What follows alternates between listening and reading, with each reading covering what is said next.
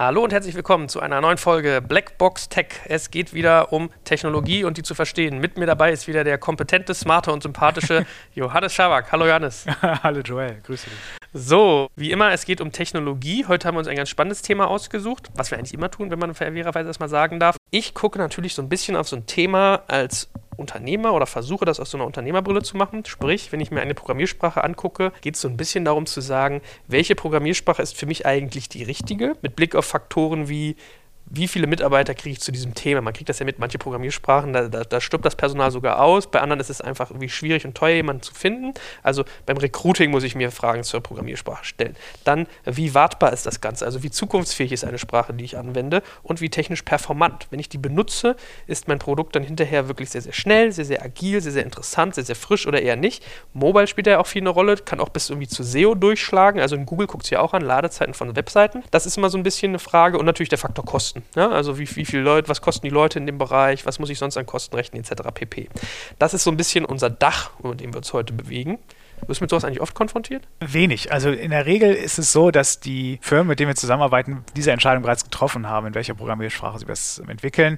Manche mischen, manche legen sich sehr eng fest. Eigentlich nicht so häufig. Ja, wirklich. Aber hast du auf den Fall, dass du dann restrukturieren musst, dass du dir darauf hinweist, dass es die falsche ist oder eine ungünstige, die sie gewählt haben und es gäbe eine andere, die viel, viel besser und günstiger wäre oder passiert das nicht so? Es kommt vor, dass ein Urwald an Sprachen besteht, also insbesondere in Legacy-Systemen, also Systeme, die vor ein paar Jahren gebaut wurden von Leuten, die schon lange nicht mehr Unternehmen sind, dass darauf hingewiesen werden muss, dass eben diese Systeme nicht mehr wartbar sind, dass diese Programmiersprachen, das Wissen zu diesen Programmiersprachen, das Wissen zu diesen Programmen, in denen diese Teile dieser, dieses, dieses alten Systems programmiert wurden, nicht mehr im Unternehmen besteht und dass entweder der Teil ersetzt werden muss oder vielleicht sogar rausgeschmissen werden kann. Gut, also wir merken, es kann schon Sinn machen, also nach meinem Gefühl, sich da im Vorfeld Gedanken zu machen. Und welche Faktoren dabei eine Rolle spielen, ist das, was wir heute so ein bisschen klären wollen. Erfahrungsgemäß bringt es aber immer relativ viel, ehe man sagt, wie gut eignet sich das, Vorteil, Nachteil, was kann es, was kann es nicht. Wenn man so ein bisschen Basics legt, ja, wenn man so ein bisschen Grundlagen bespricht, was ist das eigentlich, wenn man so ein bisschen versteht. Genau. Vielleicht fangen wir mal mit dieser ganz popligen Frage an. Mhm was genau ist eigentlich eine Programmiersprache? Eine Programmiersprache kann man sich so ein bisschen vorstellen wie ein Rezept. Also eine Maschine, der Computer ist ja eine Maschine, muss genau und haarklein gesagt bekommen, was er zu tun oder eben zu lassen hat.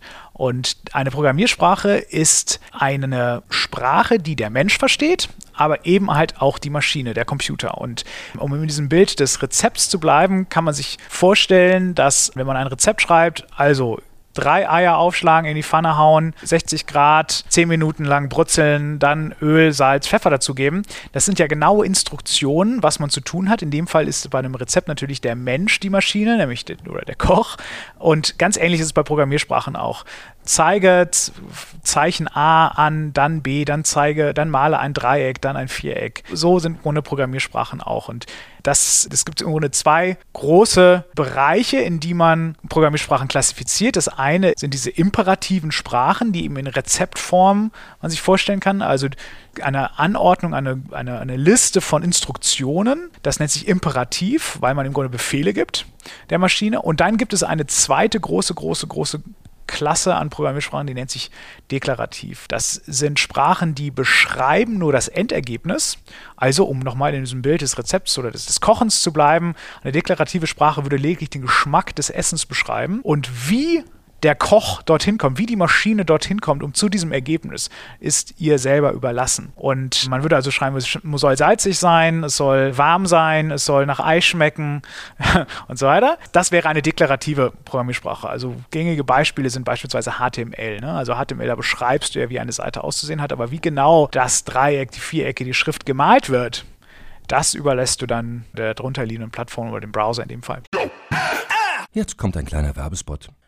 Aufgepasst! Wusstest du, dass HR-Teams heutzutage mit mehr Aufgaben denn je konfrontiert sind? In der aktuellen Studie HR Trends, die Zukunft der Personalarbeit 2024 von Sage, wurden HR-Teams aus sieben verschiedenen Ländern und über 20 Branchen befragt, um top aktuelle Insights in der Entwicklung des Personalwesens zu geben. Sage entwickelt HR-Tools und Software für dein Unternehmen, um Lohnabrechnungen, Personalmanagement, Buchhaltung und mehr zu vereinfachen. So, und die Studie von Sage zeigt unter anderem, dass ganze 91% der HR-Teams angeben, dass ihre Arbeit Arbeitsbelastung im letzten Jahr zugenommen hat, aber gleichzeitig glauben 79 Prozent der Befragten, dass Automatisierung ihre Prozesse zukünftig verbessern und Zeit sparen kann. Ebenfalls spielt auch KI eine große Rolle. Derzeit nutzen etwa ein Drittel bereits Chatbots wie ChatGPT in ihren Prozessen und circa drei Viertel der PersonalleiterInnen sind sich bereits sicher, dass KI die Arbeitsweise im HR revolutionieren wird. Du merkst, die Studie ist vollgepackt mit Statistiken, überraschenden Erkenntnissen und Tipps für HR-Führungskräfte, die vorankommen wollen und zeigt eine Momentaufnahme der sich stetig wandelnden Rolle von HR heute. Am besten schaust du dir die Studie HR-Trends, die Zukunft der Personalarbeit 2024 selbst an. Unter digitalkompakt.de slash Sage, S-A-G-E, kannst du sie dir komplett kostenlos herunterladen. Und wie immer findest du alle Infos auch auf unserer Sponsorenseite unter digitalkompakt.de slash Sponsoren. Werbung Ende. Jetzt stellt man sich ja so ein bisschen die Frage, also das ist ja eigentlich was sehr Banales, was ich dich jetzt frage, aber trotzdem, ich habe eigentlich noch nie drüber nachgedacht, fällt mich auch gerade auf. Wenn man jetzt sagt, Programmiersprachen sind so ein bisschen ein Esperanto zwischen Menschen und Computern, ja? Also so, wir, wir, versuchen irgendwie ein, eine gemeinsame kommunikative Basis zu schaffen. Warum gibt es dann eigentlich so viele Programmiersprachen?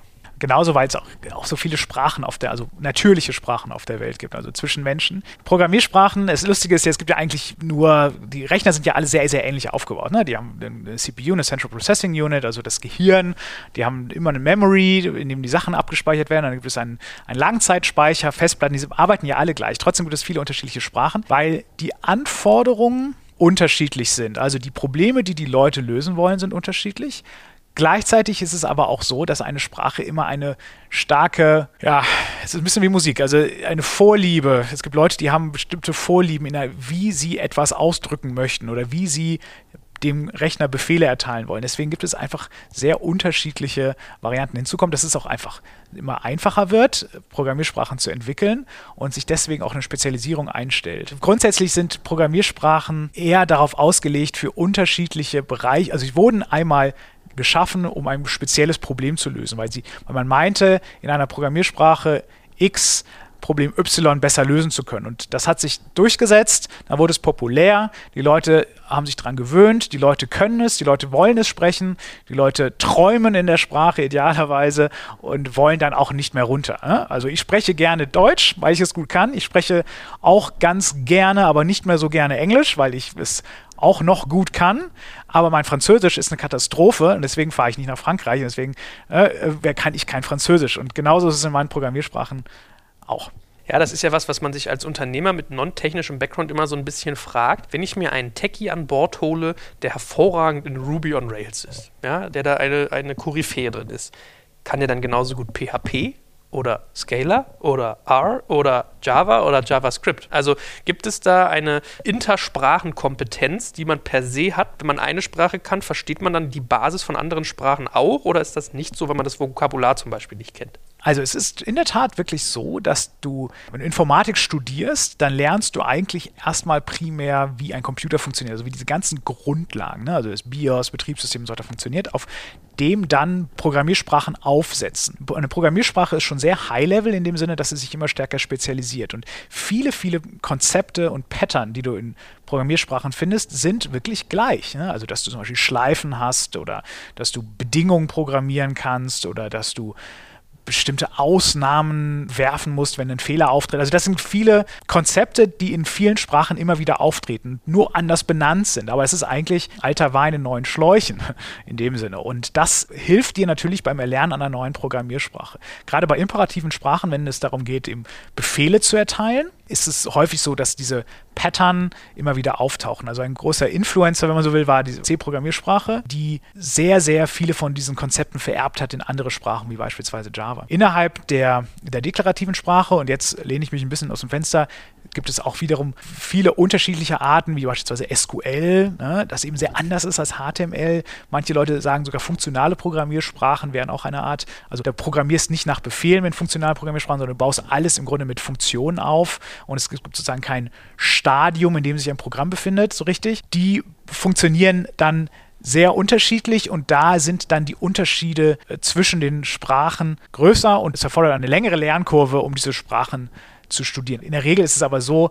wenn du wirklich eine Sprache sehr, sehr, sehr, sehr gut beherrscht, fällt dir der Sprung in die anderen Sprachen leichter, als beispielsweise, wenn ich jetzt von Deutsch zu, weiß nicht, Spanisch springe. Aber wenn du jetzt mal die Technologieperspektive sozusagen widerspiegelst für einen CEO, der darüber nachdenkt, sich einen PHP-Entwickler einzustellen, obwohl er eigentlich einen Ruby-Entwickler braucht, ist das ein sinnvolles Vorgehen oder nicht? Also macht es Sinn, jemanden einzustellen, der Techie ist und eine Programmiersprache beherrscht, man braucht aber eigentlich eine ganz andere oder ist das irgendwie ein Todesstoß für Motivation, für, weiß ich nicht, den gesamten Aufbau? Das kommt ja auf den Entwickler an. Wenn der Entwickler das möchte, weil er beispielsweise Programmiersprachen agnostisch ist und sagt, ich lehne ab, mich auf eine Programmiersprache festzulegen, sondern ich programmiere grundsätzlich gerne und das unabhängig von der Sprache, weil ich an interessanten Problemen arbeiten möchte, dann ist das natürlich total in Ordnung und dann kannst du als Entscheider oder als, als in dem Fall jetzt CTO schauen, könnte derjenige diesen Switch von der Sprache A zur Sprache B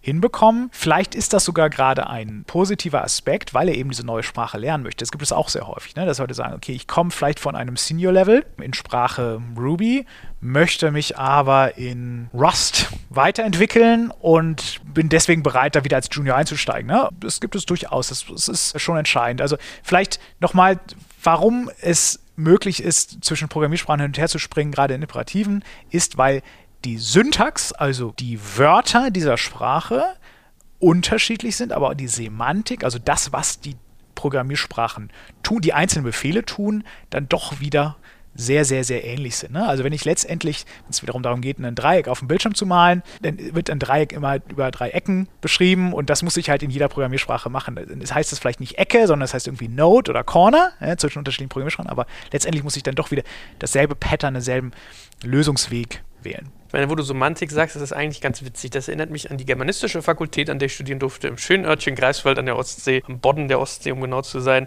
weil da gab es ein Beispiel, was ein bisschen eine Brücke schlägt zu diesem Thema. Und zwar meinte mein Germanistikprofessor irgendwann mal, ja, äh, der Duden hält ja fest, was richtig ist in Sachen Rechtschreibung und Grammatik. So. Und dann meinte er irgendwann so, naja, aber sagen wir jetzt mal, wenn irgendwie drei Viertel der Bevölkerung, wenn die alle sagen, das ist Joel, ihm sein Fahrrad, wo sich natürlich einem jetzt per se erstmal die Fußnägel nach oben rollen, mir geht das immer so, das ist da aber total verbreitet. Das ist für die ganz normal, wenn man sagt, irgendwie Joel sein Auto. Ja?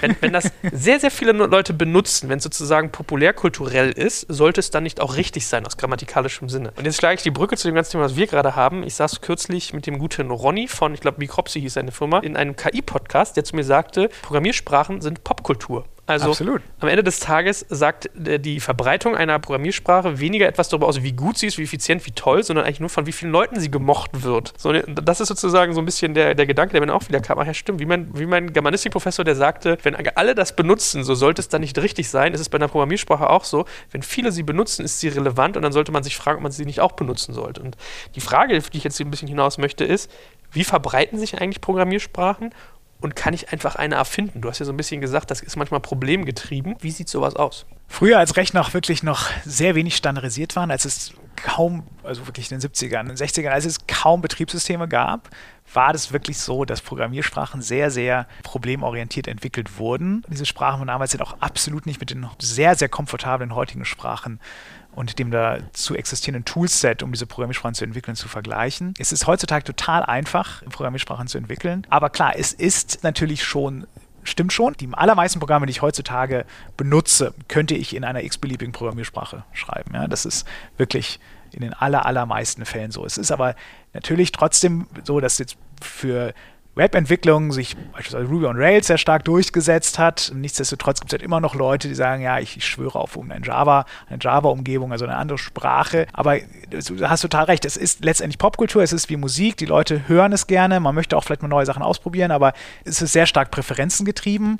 Und weil ich eben in meinen letzten fünf Arbeitsjahren eben in Ruby on Rails programmiert habe und da einfach sehr gut bin, wurden da in Tools entwickelt und Bibliotheken entwickelt und Werkzeuge entwickelt, die es mir ermöglichen, noch produktiver zu sein in der Zukunft. Und ich kenne das eben auch, ich habe da Erfahrung in den letzten fünf Jahren und bin entsprechend dann eben auch weiterhin viel produktiver in dieser Sprache Ruby on Rails. Ja? Wenn du jetzt beispielsweise schaust, wenn du jetzt ein Logiksystem programmieren müsstest, also weil du wirklich ein Reasoning bauen möchtest oder weil du ein Atomkraftwerk programmieren möchtest oder ein Flugzeug, Autopiloten, ja, dann kommst du plötzlich in Bereiche, in denen es nicht mehr nur um persönliche Präferenzen geht, sondern in diesem Bereich musst du da sehr stark darauf achten, dass du Code schreibst, der 100% korrekt ist, der keine Bugs hat, der mathematisch bewiesen werden kann.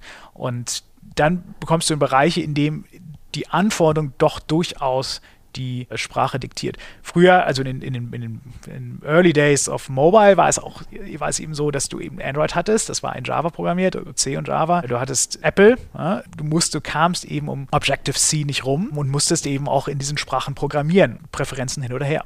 Aber mittlerweile ist es in der Tat so, durch unterschiedliche Compiler-Backends, aber auch durch Interpreter und durch Cross-Compiler kannst du eigentlich fast jede deiner präferierten Sprachen auf jede Plattform bringen. Ich meine, man darf ja auch mal dazu sagen, das Ganze hat ja, was ich aus der Ferne als Non-Techie so mitkriege, so ein bisschen den Touch sogar teilweise von so einem Religionskrieg. Ja? Das heißt, an dieser Stelle sei mal erwähnt, wenn wir irgendetwas als besonders gut oder besonders schlecht thematisieren, nicht, dass wir in den Kommentaren gesteinigt werden. Das passiert gar nicht aus böser Absicht, aber das ist ja irgendwie auch ein ganz spannender Umstand, ja, dass das irgendwie so eine gewisse Emotionalisierung oder Emotionalität hat. Jetzt lass uns mal einen Satz sagen zu einem Begriff, den du eben schon eingestreut hast, wie selbstverständlich, der aber, glaube ich, auch noch eine Rolle spielt, das ganze Thema Bibliotheken. Du hast mhm. gesagt, das Thema Bibliothek kann eine Rolle spielen. Ich erinnere mich noch, wenn ich irgendwie immer Informatik hatte, ich habe mich da manchmal gefragt, wo ich dachte so, fuck, warum muss ich jetzt eigentlich hier irgendwie den Scheiß nochmal programmieren? Ich bin bestimmt nicht der Erste, der irgendwie den Case XY programmiert, was weiß ich, zum Beispiel eine, eine Jobbörse ja, oder in einer Jobbörse den Faktor, wie nehme ich Kontakt mit jemandem auf. Das hat schon jemand anders gemacht. Kann ich da nicht dessen Paket sozusagen aufrufen? Und in so eine ähnliche Richtung, wenn ich es jetzt richtig verstehe, gehen ja, glaube ich, auch Bibliotheken, nicht wahr? Also vielleicht Exakt, kannst du klar. mal ein bisschen den, den Faktor Bibliothek erklären, was das genau ist und wie das in dem Kontext eine Rolle spielt. Bibliotheken sind Funktionspakete oder Programmteile, die ein bestimmtes Problem lösen, in einer Art und Weise, dass es übertragbar ist. Ich kann beispielsweise Druckertreiber ist so etwas. Ja? Wenn ich jetzt ein, ein, eine Seite ausdrucken möchte, dann kann ich das aus meinem Programm heraus tun, aber ich muss natürlich in irgendeiner Form das Format, in dem ich mit dem, so, dem Drucker spreche, muss ich sprechen können. Und vielleicht kann dieser Drucker PDF, das ist ein spezielles Format, vielleicht kann der Doc, ja, aber ich muss auf jeden Fall das, was ich dort rausdrucken will, muss ich in irgendeiner Form dort importieren. Damit ich aber jetzt beispielsweise PDF nicht selber programmieren muss, das könnte ich auch gar nicht, da wäre ich ja Monate mit beschäftigt, besorge ich mir so ein Paket, so eine Bibliothek, also ein vorgefertigtes Programm, was ich in mein Programm einbinde, das diese Funktionalität abbildet, also beispielsweise PDFs generiert und dann an den Drucker schickt oder so. Bibliotheken sind in der Regel sehr gut dokumentiert. Das heißt, ich weiß genau, wie ich die zu benutzen habe. Das heißt also, wie genau ich dieses Unterprogramm anzusprechen ist welche Parameter ich setzen muss, unter welchen Umständen es welchen Output generiert. Und das muss ich mir durchlesen, das muss ich verstehen und dann muss ich es integrieren in mein Programm. Das ist häufig gar nicht so einfach. Ich muss häufig den Input und Output dieser Bibliotheken konvertieren und dadurch erreiche ich natürlich einen massiven Produktivitätsvorteil, weil ich eben nicht mich um kleinere Funktionalitäten, Low-Level-Funktionalitäten kümmern muss, sondern mich speziell auf das ganz individuelle Problem, was ich lösen möchte, konzentrieren kann. Das alles jetzt mal als Basiswissen gelegt. Lass uns doch mal wieder zu dieser Ausgangsfrage kommen, indem wir so ein bisschen versuchen einzuordnen, woran erkenne ich eine gute Programmiersprache und welche taugt eigentlich für welchen Zweck? Letztendlich würde ich auf zwei Sachen gucken. Ich würde auf die Qualität gucken und ich würde auf die Zeit, die ich dafür brauche, gucken, um dieses Ergebnis zu erzielen oder mein Problem zu lösen. Ne? Viele Leute benutzen Excel. Ja, das ist ein super, super mächtiges Tool um Tabellenkalkulationen durchzuführen oder einfach schnell mal Dinge auszurechnen. Viele Menschen, gerade nicht unbedingt super, super technische Leute, sind sehr gut in Excel, können relativ schnell ein paar Zahlen einbauen, ein paar Vollmännchen eintragen, zack, bums, haben sie am Ende das Ergebnis, was sie haben wollen, ohne dass sie jetzt groß programmieren müssten. Ne? Das, das ist schon wichtig. Also entscheidend ist, es geht sehr schnell ne, in Excel, aber möglicherweise ist die Qualität des Ergebnisses nicht so einfach, weil ich es nicht automatisieren kann, weil ich es nicht in der Cloud laufen lassen kann, weil ich es nicht auf meinem Mobile Phone laufen lassen kann, sondern ich habe es einfach nur für mich mal einmal auch schnell ausgerechnet. Das heißt, das Produkt am Ende ist nicht unbedingt das, was ich mir erwartet habe. Wenn ich also die in Frage stelle, was, welche Sprache ist die richtige, dann muss ich wirklich einfach einmal alle Sprachen, die ich kann, durchgehen. Und die, die ich nicht kann, würde ich außen vor lassen, weil ich einfach in der Ramp-Up-Time für mal, um diese Sprache zu lernen, wahrscheinlich zu lange brauche. Ich würde einfach gucken, was, welche, welche Sprachen machen Sinn auf der Plattform, auf der ich es laufen lassen möchte. Also beispielsweise soll es im Browser laufen, soll es auf dem Server laufen, soll es auf Mobiltelefon laufen und dann einfach einmal gucken, wie schnell wäre ich wohl, wenn ich mein Produkt bauen würde in Sprache X. So würde ich vorgehen. Eine weitere Randbedingung kann dann sein, kriege ich dafür Entwickler? In einem, in einem Startup-Umfeld ist es in der Regel so, dass du meistens schon mit einem technischen Menschen da zusammenarbeitest oder du hast eben schon irgendein Grundsystem, aber du kannst natürlich darauf schauen, wie teuer sind Entwickler, bekomme ich da Entwickler für diese Sprache, für diese Umgebung. Also ich überlege, wenn ich jetzt so ein ganz skurriles Embedded-System, also ich irgendwie auf sozusagen in Fernsehern oder in Heizungen spezielle Programme laufen lassen möchte, um Steuerung äh, von diesen Heizungen oder Lichtanlagen vorzunehmen, dann bin ich natürlich in einem sehr, sehr speziellen Domain, was wiederum sehr spezielle Entwickler erfordert. In den allermeisten Fällen möchte ich eine Webanwendung bauen oder eine Mobile-Anwendung und dann ist es relativ klar. Dann gibt es eine Handvoll Sprachen und da würde ich wirklich einfach darauf gucken, wie schnell welche in welcher Sprache. Jetzt kommt ein kleiner Werbespot.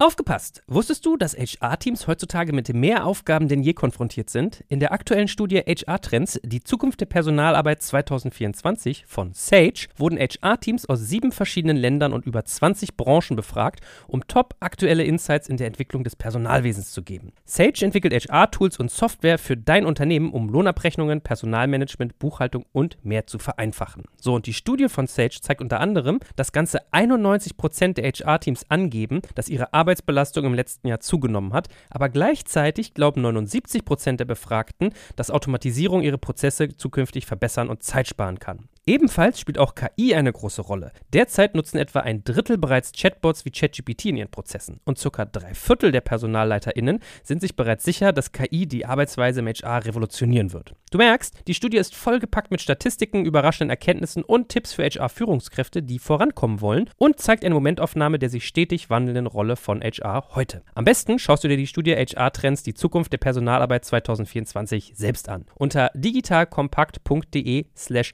Sage, S-A-G-E, kannst du sie dir komplett kostenlos herunterladen. Und wie immer findest du alle Infos auch auf unserer Sponsorenseite unter digitalkompakt.de/slash Sponsoren. Werbung Ende. Jetzt hast du sozusagen ein bisschen gesagt, worauf man achten sollte. Aber jetzt gehen wir mal davon aus, jemand, der non-technisch ist, wird ja dann relativer Laie sein. Das heißt, er hat jetzt keine Ahnung, ob jetzt irgendwie ein Ruby das Richtige für ihn ist oder ob HTML5 the way to go ist. Wie, wie, geht man denn da vor? Also woher weiß ich denn, welche Programmiersprache diese Aspekte, die du gerade angesprochen hast, und ich hatte ja eingangs auch so ein bisschen gesagt, was ich noch angucken würde, so technisch Performance, Wartbarkeit etc. Woher weiß ich denn von außen als Laie, welche Sprache sich dann für mich eignet? Man könnte zum Beispiel darauf schauen, was die Konkurrenz benutzt. Ich könnte mir vorstellen, wenn ich jetzt ein neues Produkt bauen möchte, was in direkter Konkurrenz zu jemand anders steht, dann schaue ich mir erstmal an, kriege ich raus, in was der Konkurrent seinen Teil gebaut hat, welche Technologien er nutzt. Häufig ist es ja auch eine Mischung, ja, dass du im darstellenden Bereich, also im Frontend, wie man sagt, also alles das, was der User sieht, eine andere Programmiersprache benutze, als ich jetzt beispielsweise im Backend, im Serverbereich, also das, was der User nicht sieht. Ne? Also da, für Datenbanken ist SQL sehr gängig. Äh, vielleicht benutze ich da Microservices und jeder Microservice benutzt eine andere Sprache oder meine Microservices benutzen, bestehen aus drei Sprachen. Das, das, das ist durchaus möglich.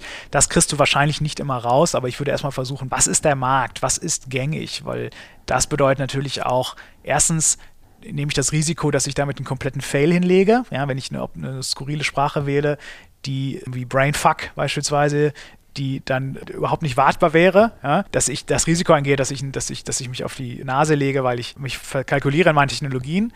Gleichzeitig kann ich damit aber auch sicherstellen, dass ich wahrscheinlich dafür Entwickler finde und ich kann eben auch sicherstellen, dass es eben Bibliotheken gibt, also Werkzeuge, Tools, Funktionen, dass ich produktiv sein kann.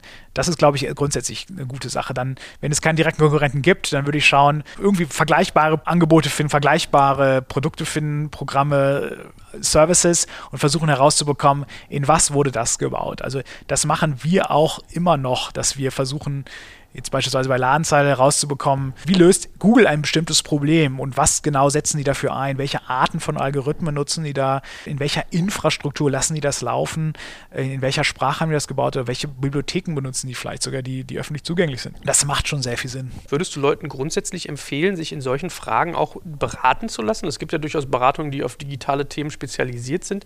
Macht sowas Sinn oder ist das irgendwie falsch investiertes Geld? Kommt wirklich sehr auf das Produkt an. Ja, wenn ich jetzt eine Atomkraftwerk-Software Software bauen würde, dann würde ich mich definitiv beraten lassen. Da gibt es sicherlich auch ISO-Standards, die es einzuhalten gilt. Oder auch im Fintech-Bereich ist das, ne, also Security. Das, das macht durchaus Sinn, wenn ich in einer Umgebung laufe, wo ich stark darauf angewiesen bin, dass ich bestimmte Normen erfülle.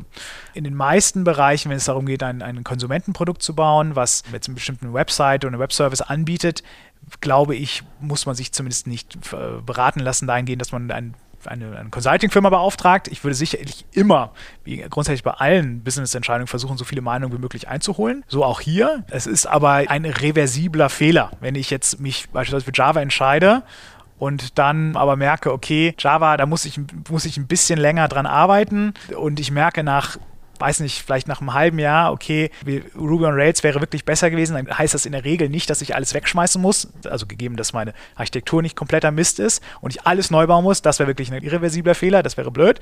Aber in der Regel, wenn du eine vernünftige, wie sagt man, ähm, reactive Architektur wählst, also spezielle Pattern und Schemata einhältst, wie du deinen Code baust und organisierst, dann kriegst du diese Fehler auch wieder ausgemerzt nach hinten raus. Da würde ich mich jetzt nicht allzu sehr beraten lassen, sondern lieber davon treiben lassen, wie schnell bin ich mit den Jungs, die ich vielleicht schon habe. Ich würde jetzt nicht nur, weil ich, wenn ich zum Beispiel jetzt auf Java gestartet bin und weiß, okay, PHP-Entwickler sind preiswerter, deswegen äh, äh, ab der Funding-Runde, der Series B, plötzlich sagen, okay, ich baue jetzt alles um auf PHP. Also diese Transitionskosten wären auch, also bin ich mir ziemlich sicher, höher, auch, auch immer noch im langfristigen gerechnet, als so ein Technologieswitch. Ich meine, am Ende des Tages müssen Programme und Ent Entwicklungen, Produktionen, also Computerproduktionen ja auch irgendwie schnell sein. Habe ich auch schon eingangs ein bisschen erzählt, aus dem ganzen SEO-Aspekt alleine schon, aber auch für den Nutzer. Spielt da die Programmiersprache nicht eigentlich schon eine Rolle und wenn ja, auf welche Art und Weise? Absolut. Also das ist, ist, in der Tat wichtig, was du für eine Programmiersprache wählst. Es kommt wieder auf den Bedarf an. Wie schnell, wie responsive, wie schnell muss dein Programm sein? Ne? Also beispielsweise bei Realtime-Anwendungen, wie jetzt Computerspielen, eine komplexe Simulation mit viel Computergrafik, mit viel Physik im Hintergrund, brauchst du eine Umgebung, jetzt erstmal unabhängig von der Sprache, aber du brauchst, das ist häufig sehr eng verknüpft, brauchst du eine Umgebung, in der dein Programm sehr, sehr schnell läuft. Das heißt, du brauchst erstmal eine gute Hardware. Ja? Das ist so eine Voraussetzung. Und wenn das gegeben ist, dann brauchst du eine Programmiersprache, die ein sehr schnelles Programm ermöglicht. Und da ist die Sprache sehr wichtig. In Webentwicklung ist es in der Regel so, dass du sehr viel parallele Anfragen hast. Da kommt es dir jetzt nicht so sehr darauf an, dass du besonders schnell beispielsweise mit einer Grafikkarte sprechen kannst. Da ist die Programmiersprache, hat leicht andere Anforderungen, dass du beispielsweise sehr schnell parallel Anfragen abarbeiten kannst oder dass du eben bestimmte komplexe Sachverhalte mit Datenbankabhängigkeiten gut abgebildet bekommst, dass du dich gut integrieren kannst in andere Bereiche eines Systems. Das ist auch, sind dann Sprachen, die mit unterschiedlichen Bibliotheken kommen oder eben unterschiedliche unterschiedliche Eigenschaften haben, dass du besser Web-Services programmieren kannst oder eben auch nicht. Ein, ein, ein ganz grober Unterschied ist, wenn man wirklich nur auf die Performance, also auf die Laufzeitgeschwindigkeit schaut, ist, ob eine Sprache interpretiert wird oder ob sie kompiliert wird. Eine kompilierte Sprache ist beispielsweise CC++, die wird in, die, der C-Code ist menschenlesbar, wird dann aber kompiliert in eine ganz, ganz auf die Maschine zugeschnittene Maschinensprache, die hammer, hammer, hammer schnell ist. Die ist aber auch nicht mehr veränderbar. Die läuft dann einfach ab und fertig. Eine interpretierte Sprache dagegen läuft im Grunde sehr high-level in einer Box, in einer virtualisierten Umgebung. Da wird erstmal ein extra ein anderes Programm gestartet, beispielsweise ein Interpreter, der dann diesen eigentlichen Source-Code deiner Sprache liest und dann einfach Zeile für Zeile liest und es dann ausführt. Das heißt aber, du hast immer diese Schichten dazwischen des Interpreters. Und JavaScript beispielsweise läuft eben im Browser. Du musst erstmal einen Browser starten, um ein JavaScript-Programm laufen zu lassen. Ne? Und das ist in der Regel erstmal nicht so schnell hat aber den Vorteil, dass du dich um das Management deiner Ressourcen, das also beispielsweise Speicherbedarf ja, oder Filesysteme, nicht kümmern musst, weil es eben vereinheitlicht ist und eben dieser Interpreter bestimmte Bereiche, bestimmte Aufgaben übernehmen kann. Wenn du beispielsweise einen Fehler hast in deinem Programm, dann kannst du einfach dem Interpreter sagen, so jetzt stopp, pause the world und er stoppt das komplette Programm und du kannst eben ganz genau in diesen Speicher reinschauen von diesem Interpreter und gucken, okay, jetzt in welchem Zustand befindet sich gerade mein Programm. Ich kann beispielsweise in der Java virtuellen Maschine, die eben so eine Mischung ist aus kompiliert und, und, und interpretiert, da habe ich erstmal eine Phase, in der interpretiert wird. Ja, der Java-Code wird interpretiert, dann wird der, also der Bytecode wird interpretiert, also es wird schon noch kompiliert, nur der Bytecode wird interpretiert. Das ist ist, wie gesagt, das ist eine Mischung, muss man jetzt nicht genau verstehen. Entscheidend ist aber, dass ich dann zur Laufzeit das übersetzen kann in noch schnellere Maschinencode. Also es gibt ja auch Mischformen, wenn es eben sehr, sehr, sehr schnell sein muss. Aber immer dann, wenn ich aus der Java virtuellen Maschine beispielsweise native mein Grafikkartentreiber ansprechen möchte, für OpenGL beispielsweise, dann bekomme ich Schwierigkeiten, weil ich dann erstmal Speicherbereiche hin und her kopieren muss und dann bin ich nicht mehr so schnell. Was, was man aber manchmal beachten muss, ne? Also äh, da merkt man mal, wie komplex das ganze Thema ist. Dann lass uns doch zum Abschluss mal einige der populärsten wie ich jetzt sagen würde, Programmiersprachen so ein bisschen kurz einordnen. Also ich würde dir mal kurz den Namen droppen und du sagst, äh, lass uns das versuchen kurz zu halten, dass wir nicht so zu sehr ausufern. Äh, Gibst mal so eine kurze Einordnung, kommentierst kurz, was das ist, wofür es wichtig ist und wie relevant, dass die Leute so eine grobe Vorstellung haben. Macht Sinn? Ja, absolut, absolut. Hervorragend. Ich glaube, der Klassiker hast du gerade schon ein bisschen gesagt, Java. Java ist eine Programmiersprache, die insbesondere im Enterprise-Bereich, also in, in, großen Firmen, eingesetzt wird, einen unglaublich großen Bibliothekschatz mitbringt.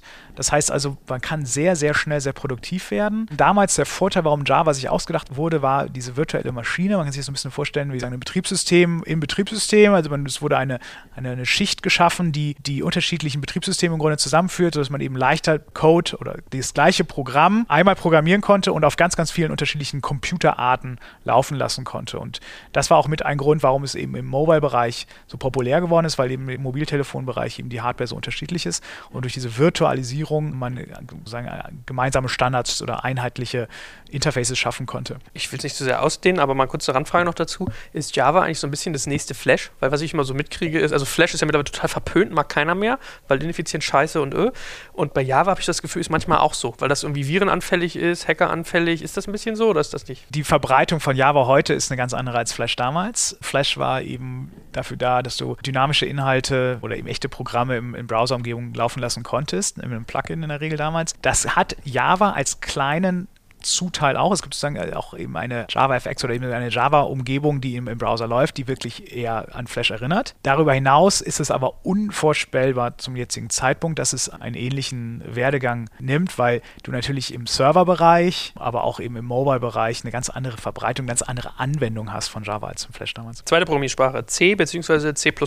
C, C++ wurden vor, ich glaube, irgendwann in den 70er Jahren entwickelt, um Betriebssysteme zu programmieren letztendlich. Und damals war es wirklich so, das war wirklich revolutionär, dass mal eine Sprache ge gebaut wurde, die sehr, sehr, sehr schnell ist, sehr, sehr, sehr gut sozusagen mit Hardware nah programmieren kann, sehr wenig Latenz hat, du kannst sehr genau deinen Speicher managen, gleichzeitig ist sie noch sehr gut lesbar, durch die ganze Linux-Welt sehr populär geworden und auch die viele, viele Linux-Tools oder Unix-Tools, die heute noch existieren, sind in C geschrieben. C++ ist im Grunde eine Erweiterung von C, durch Objektorientierung. Das ist eine spezielle Art und Weise, wie man im Grunde Code verwaltet und auch wie man im Grunde Code strukturiert. Das ist, wie man, nach welchen Schemata man diesen Code programmiert. Also Objektorientierung ist, ist sehr schwierig zu erklären in einem Satz und setzt aber im Grunde auf dieser C-Syntax auf und erfreut sich heutzutage schon noch sehr großer Popularität, insbesondere wenn du sehr nah an der Hardware programmieren möchtest. Also wenn du äh, beispielsweise für Spiele ja, oder latenzkritische Anwendungen, also viele wissenschaftliche Rechnungen, Bibliotheken, wo es wirklich um Number Crunching geht, ne, sind in C geschrieben, teilweise sogar noch in Fortran, was so noch alt, ältere Sprache ist, wo es wirklich einfach nur darum geht, ganz, ganz, ganz schnell, ganz viel zu berechnen und, und wirklich sozusagen Hardcore-Performance raus. Also Betriebssysteme sind bis vor zehn Jahren noch sehr viel in C, C programmiert worden. Treiber beispielsweise werden auch noch häufig in C geschrieben. Daran anschließend ein bisschen vielleicht Advanced, also zumindest ist auch ein C drin, äh, C Sharp. C Sharp wurde von Microsoft entwickelt als Konkurrenzsprache zu Java. Java wurde ja ursprünglich von Sun Microsystems entwickelt, hat eben diesen großen Vorteil damals mit der virtuellen Maschine gehabt. C Sharp ist dann zwei, drei Schritte weitergegangen, hat eine ähnliche Umgebung geschaffen, aber etwas flexibler, möchte man sagen ist aber zumindest jetzt in meiner Wahrnehmung nicht so populär wie Java. Es gibt beispielsweise jetzt im Gaming-Bereich ein großes Framework, das nennt sich Unity. Das wird in C-Sharp programmiert. Es ist etwas moderner als Java, das muss man schon der Fairness halber sagen. Java entwickelt sich aber auch weiter. Es ist letztendlich ein Konkurrenzprodukt gewesen, nur die reine Sprache.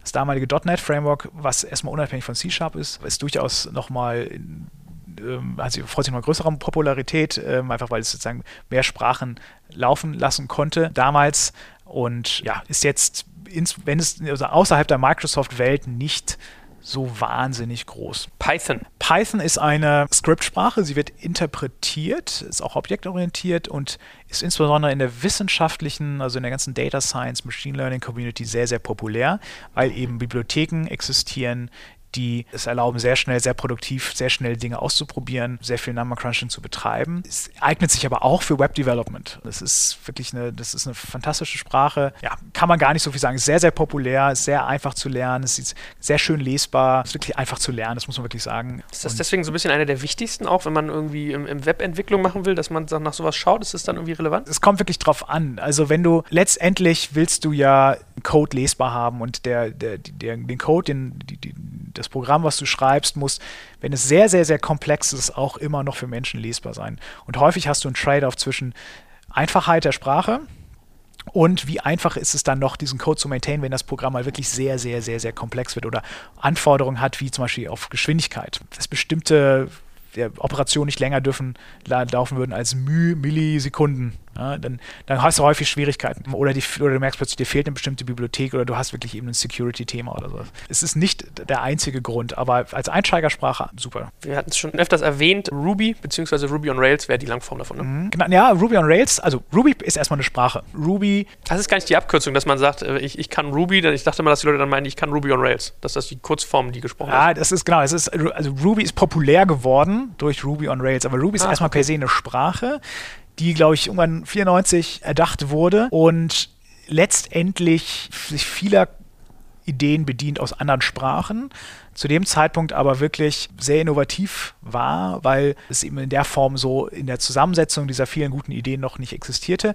Ruby on Rails ist das Web Framework, also eine Bibliothek, wieder, wenn du so willst, was das Bauen von Web Services sehr schnell und sehr einfach und sehr äh, consistent, sehr coherent, also sehr, sehr ähm, ja, kohärent. zusammen, kohärent, genau, ermöglicht in der Sprache und eben diese wunderbaren Vorteile von der Ruby-Sprache ausnutzt. Und dadurch ist es populär geworden und dadurch ist es also viel, sehr, sehr viele sehr große Web-Services oder auch Websites sind in Ruby on Rails programmiert. Also das ist schon das eine ist halt der wichtigeren Sprachen. Absolut, absolut. Es ist, eine, es ist eine sehr schöne Sprache. Genau, es ist auch ziemlich schnell und es eignet sich wirklich wunderbar, insbesondere eben durch dieses, durch diese Ruby on Rails Framework. Man muss der Fairness halber aber auch eben sagen, dass viele andere Sprachen, wie eben halt auch im PHP oder mit Scala oder Java oder Bereichen auch viel von diesem populären Ruby on Rails Framework sich wieder abgeschaut wurde, ja, sodass so ein bisschen so dieses Alleinstellungsmerkmal wieder verloren gegangen ist. Jetzt kommt ein kleiner Werbespot. Aufgepasst! Wusstest du, dass HR-Teams heutzutage mit mehr Aufgaben denn je konfrontiert sind? In der aktuellen Studie HR Trends, die Zukunft der Personalarbeit 2024 von Sage, wurden HR-Teams aus sieben verschiedenen Ländern und über 20 Branchen befragt, um top aktuelle Insights in der Entwicklung des Personalwesens zu geben. Sage entwickelt HR-Tools und Software für dein Unternehmen, um Lohnabrechnungen, Personalmanagement, Buchhaltung und mehr zu vereinfachen. So, und die Studie von Sage zeigt unter anderem, dass ganze 91% der HR-Teams angeben, dass ihre Arbeit Arbeitsbelastung im letzten Jahr zugenommen hat, aber gleichzeitig glauben 79 Prozent der Befragten, dass Automatisierung ihre Prozesse zukünftig verbessern und Zeit sparen kann. Ebenfalls spielt auch KI eine große Rolle. Derzeit nutzen etwa ein Drittel bereits Chatbots wie ChatGPT in ihren Prozessen und circa drei Viertel der PersonalleiterInnen sind sich bereits sicher, dass KI die Arbeitsweise im HR revolutionieren wird. Du merkst, die Studie ist vollgepackt mit Statistiken, überraschenden Erkenntnissen und Tipps für HR-Führungskräfte, die vorankommen wollen und zeigt eine Momentaufnahme der sich stetig wandelnden Rolle von HR heute. Am besten schaust du dir die Studie HR-Trends, die Zukunft der Personalarbeit 2024 selbst an. Unter digitalkompakt.de slash Sage, S-A-G-E, kannst du sie dir komplett kostenlos herunterladen. Und wie immer findest du alle Infos auch auf unserer Sponsorenseite unter digitalkompakt.de slash Sponsoren. Werbung Ende. Wo du es gerade sagst, PHP wäre so der nächste Case, den ich mal thematisiert hätte. Genau, PHP steht für Hypertext Preprocessor, glaube ich. Also es ist eine lustige, ein lustiges Akronym und ist eben auch durch, ursprünglich mal erdacht worden, um Template Engines zu bauen. Also wirklich damals eine große, die, alles von den Leuten, die sozusagen aus Perl, von einer ganz, ganz alten Programmiersprache kamen und äh, sozusagen dynamische Webanwendungen programmieren wollten. Also Web 1.0, wenn man so will, damals, waren eben frustriert davon, wie komplex es war und mit PHP konnte man eben sehr schön, sehr, sehr früh HTML schreiben und mischen mit eigentlichem Code. Und es wurde dann übersetzt zur Laufzeit in PHP-Code. Und das hat eben die Leute sehr, sehr schnell sehr produktiv gemacht, tolle, tolle Websites zu bauen. Facebook etc. wurden äh, insbesondere auch in frühen Zeiten in PHP programmiert. Es hat geswitcht dann irgendwann, ne? Ich glaube, dass große Teile, also meines Wissens nach sind immer noch große Teile in PHP, aber es macht natürlich Sinn, dass du in manchen Bereichen, gerade in Backend-Bereichen, wo eben diese dieser Vorteil äh, von PHP nicht so zum Tragen kommt und du eben halt auch immer noch in, in einem interpretierten, also PHP wird interpretiert. Äh, das heißt, du brauchst irgendeine Laufzeitumgebung und wenn es wirklich auf Performance ankommt oder auf Speichermanagement, dann macht es Sinn, dass du switcht. Aber grundsätzlich auch PHP ist sehr, sehr mächtig. Du kannst sehr, sehr viel mit PHP machen. Es gibt da auch kein richtig und kein falsch. Es gibt einfach nur ein schneller oder ein nicht schneller oder mehr geeignet oder weniger geeignet, aber es ist jetzt kein komplett schwarz-weiß Entscheidung. Ja, und das ist, das ist nach wie vor gängig. Also wenn du Webseiten hast, die die Funktionalität sehr viel äh, ja, nicht so komplex in ihrer Funktionalität, dann bist du im PHP einfach sehr schnell. Und wenn du wenig vom Frontend unabhängige Prozesse hast, die du betreiben musst, wählen viele Leute auch PHP. Und das war ein bisschen verschrien, das hat ein bisschen schlechten Ruf, weil der PHP-Code, insbesondere so 2000, häufig nicht unbedingt immer der allerschönste war. Aber das liegt eben eben an den Entwicklern. Du kannst halt auch sehr guten PHP-Code schreiben. Und durch Frameworks wie jetzt die Zen-Frameworks ist das auch sehr stark standardisiert und es gibt jetzt auch einen Standardisierungsprozess innerhalb von PHP. Also absolut etablierte Sprache. Äh, HTML, das kenne ich ja sogar noch aus dem Informatikunterricht. Hypertext Markup Language war, glaube ich, die Abkürzung. Sag da doch auch mal ein, zwei Sätze zu. Genau, ist eine, ist eine deklarative Sprache, das heißt, ich beschreibe nur ein Ergebnis, also ich beschreibe das, das Layout einer, einer Website, mit HTML5 natürlich sehr stark erweitert worden um, um, etliche Dinge, auch immer in der Ehe mit JavaScript. Ne? JavaScript ist ja wiederum imperativ, das heißt also, ich sage, ich kann Schleifen bauen, ich kann Zahlen hochzählen, ich kann Bedingungen programmieren, Abläufe ne, programmieren und kann damit dieses HTML modifizieren. HTML ist, genau, es ist sozusagen ein XML-Derivat, also dieses, für diesen eckigen Klammern, was man immer sieht, das ist eben sozusagen nur eine spezielle Form und genau, es ist eine Markup-Language, also ich beschreibe etwas, ja, beschreibe in dem Fall Websites. Dann sollten wir doch als nächstes mal JavaScript ansprechen. Java hatten wir schon, bei HTML hast du es gerade aufgeschrieben. Was ist JavaScript? JavaScript ist auch eine interpretierte Sprache, das heißt, sie läuft im Browser, wird interpretiert, das heißt, es wird nicht in speziellen Hardware-Code übersetzt und dient dazu, Inhalte in HTML-Seiten insbesondere dynamisch zu machen. Es gibt dadurch, dass viele Leute eben mit JavaScript angefangen haben, sich mit Programmierung zu beschäftigen, gibt es eine große, große Bewegung, dass auch JavaScript auf, auf der Serverseite läuft, also außerhalb des Browsers und dass sozusagen auch die eigentlichen Backend-Anwendungen in JavaScript programmiert werden, in so kleinen, in, in, häufig auch in Microservice-Umgebungen. Das liegt eben daran, dass viele Leute sich mit JavaScript auseinandergesetzt haben und dann eben es nahe lag, okay, ich will jetzt auch mein Backend-Verwaltung in JavaScript programmieren. Also aber letztendlich kommt es daher, JavaScript hat nichts mit, also muss ich jetzt aufpassen, JavaScript hat Stand heute sehr, sehr wenig mit Java zu tun, eigentlich nichts. Die Syntax, also die, die Wörter, die verwendet werden, sind ähnlich ist aber darüber hinaus fast eigentlich nicht zu vergleichen. Witzigerweise gibt es jetzt Bestrebungen, dass JavaScript sich sehr nah mit ECMA an Java an gleicht von der, von der Syntax auch her und sich beide, beide Welten zusammenführen. SQL wäre so ein Faktor, den ich nochmal thematisieren würde. Das ist sogar bis zu mir durchgedrungen, ist so im Datenbankbereich angesiedelt. Ne? Mhm.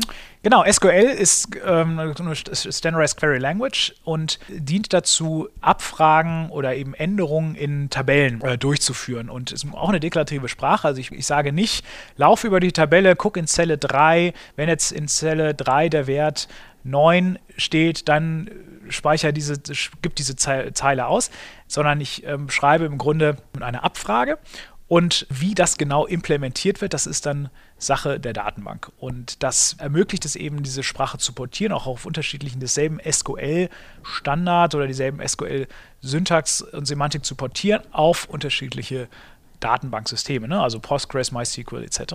Ja, sehr, sehr populär, absolutes Muss für jeden Entwickler. Das ist einfach der de facto Standard für Abfragen. Es gibt sehr, sehr viele unterschiedliche Varianten mittlerweile von SQL, ganze Doktorarbeiten darüber. Aber im Großen und Ganzen das Abfragen und Updaten und Einfügen und Löschen, das ist im Grunde ein Standard, ganz ähnlich wie REST, absoluter Standard. R ist eine Programmiersprache, die mir jetzt nicht so oft unterkommt, aber anscheinend irgendwie eine zunehmende Bedeutung spielt. Also R wie der Buchstabe R. Mhm. R, MATLAB, ja, das ist auch eine interpretierte Sprache, wobei ich glaube, dass sie auch just in time compiled werden kann. Übrigens, das muss man der Fairness aber auch nochmal sagen. Das ist jetzt für den, für den Hörer wahrscheinlich nicht entscheidend, aber immer für die, für die Entwickler ist es wichtig zu wissen, ist diese Sprache, wie schnell ist diese Sprache letztendlich. Ja? Und äh, auch wenn es augenscheinlich eigentlich gerade bei Web-Services nicht so super wichtig ist, dass es total schnell ist. Wenn du ein Mobile-Game entwickelst, dann ist es schon sehr wichtig, dass deine Programmierung sehr hardware-nah ist und dass du sehr schnell Programm also sehr schnelle, sehr effiziente Programme programmieren kannst. Und genau, und dann musst du also sagen, irgendwann diese, diese Sprachen übersetzen und in, in kompilieren, wie es so schön heißt. Also quasi von einer menschenverständlichen Variante in eine nur noch der Maschine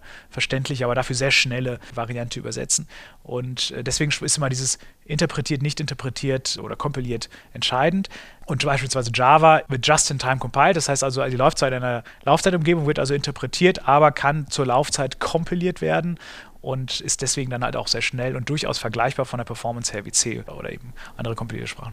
Genau, also R ist eine Sprache, die im wissenschaftlichen Rechnen eingesetzt wird. Es ist eine Sprache, die es sehr einfach macht, mit Vektoren, Matrizen oder ja, im Grunde mit diesen linearen Algebra-Datenstrukturen zu hantieren. Ja, also wenn ich eine Matrix definieren möchte, eine 3x3-Matrix und ich muss die transformieren oder eine Inverse berechnen oder ich möchte ein Matrix-Matrix-Produkt ausrechnen oder ein Matrix-mal-Vektor, dann kann ich das eben sehr, sehr effizient machen, während ich in anderen Sprachen mir da eben einen Wolf programmieren müsste, um so eine Matrix-Matrix-Multiplikation oder ich müsste irgendeine Bibliothek benutzen, sähe aber nicht so schön aus. R liest sich eben gerade für solche wissenschaftlichen Anwendungen sehr, sehr gut und hat eben gerade für den Data Science Bereich sehr viele Vorteile. Gibt es noch MATLAB. Python ist auch häufig, wird häufig auch in einer ähnlichen Domain eingesetzt, ist äh, ja, aber von der Lesbarkeit her nicht ganz so, ganz so groß. R kommt eben sehr stark von den Statistikern. Abschließend, vielleicht nochmal so ein paar crazy Shit-Sprachen, nenne ich sie jetzt mal. Also ich glaube, es gibt welche, die so ein bisschen abgefahrener sind. Scalar ist eine, die mir da irgendwie unterkam und du hast Brainfuck gerade schon, das hörte sich auch so ein bisschen an und Erlang, glaube ich, ist noch so äh, ein, ein Faktor, der da kommt oder am Kommen ist. Sag doch da auch mal einen Satz zu. Ja, das sind, das sind wirklich drei sehr unterschiedliche Sprachen. Vielleicht Brainfuck ist wirklich, wirklich eine crazy Sprache. Das ist eine Sprache, die besteht aus acht Kommandos. Im Grunde sind das so Pointer-Arithmetik, also ist ganz abgefahren, das ist de facto nicht lesbar und das ist eigentlich, ich, nach welchem Prinzip das entwickelt wurde, weiß ich nicht, das ist eher ein Scherz, dieser äh, Programmiersprache und einfach nur um Hallo Welt auszugeben, bedarf es ich schätze immer 50, 60 Zeilen Code. Also es ist unglaublich komplex und das, du musst dir vorstellen, es besteht nur aus Klammern und aus Punkten und Plussen und Minusen und es gibt nur acht Kommandos und es ist halt total minimalistisch und absolut nicht lesbar für den Menschen und ja, es, es, es dreht wirklich dein Gehirn um. Erlang ist eine funktionale Programmiersprache, sehr, sehr effizient, kommt ursprünglich von Ericsson aus dem Telekommunikationsbereich, ist eben gerade aus in der, in der funktionalen, in der Community der funktionalen Programmiersprachen sehr populär, und es muss man sagen, sehr also es lassen sich da grundsätzlich in funktionalen Programmiersprachen sehr schön Algorithmen programmieren, es lässt sich sehr sauber programmieren, es lässt sich sehr schön beschreibend programmieren, wie jetzt ein durch, mit sehr viel Rekursion und, und sehr, sehr schönem Code. Es ist eben nicht Rezeptform, kommt wirklich auf den, auf den, auf den Use Case an. Habe ich manchmal, ehrlich gesagt, so ein bisschen, so meine Meinung, das Gefühl, ist so ein bisschen so ein, so ein akademisches Kräftemessen, äh, wenn Erlang eingesetzt wird, es sei denn, du hast wirklich das Problem, dass du highly concurrent, also sehr, sehr stark parallelisierte Programme hast, wo es wirklich Sinn macht, das einzusetzen und du sonst wirklich aus Komplexitätsgründen es nicht hinbekämst, wenn du nicht eben Erlang einsetzt, bei diesem vielen parallelen Verarbeiten es, es zu verwenden. Ja, genau, weil andere Scalar, genau, Scalar ist eine Programmiersprache, die in der Java Virtual Maschine läuft. Übrigens viele, viele Programmiersprachen in Groovy auch. Und wird so ein bisschen als die Weiterentwicklung von Java verstanden bedient sie viele Elemente eben von Java selbst, aber auch aus funktionalen Programmiersprachen.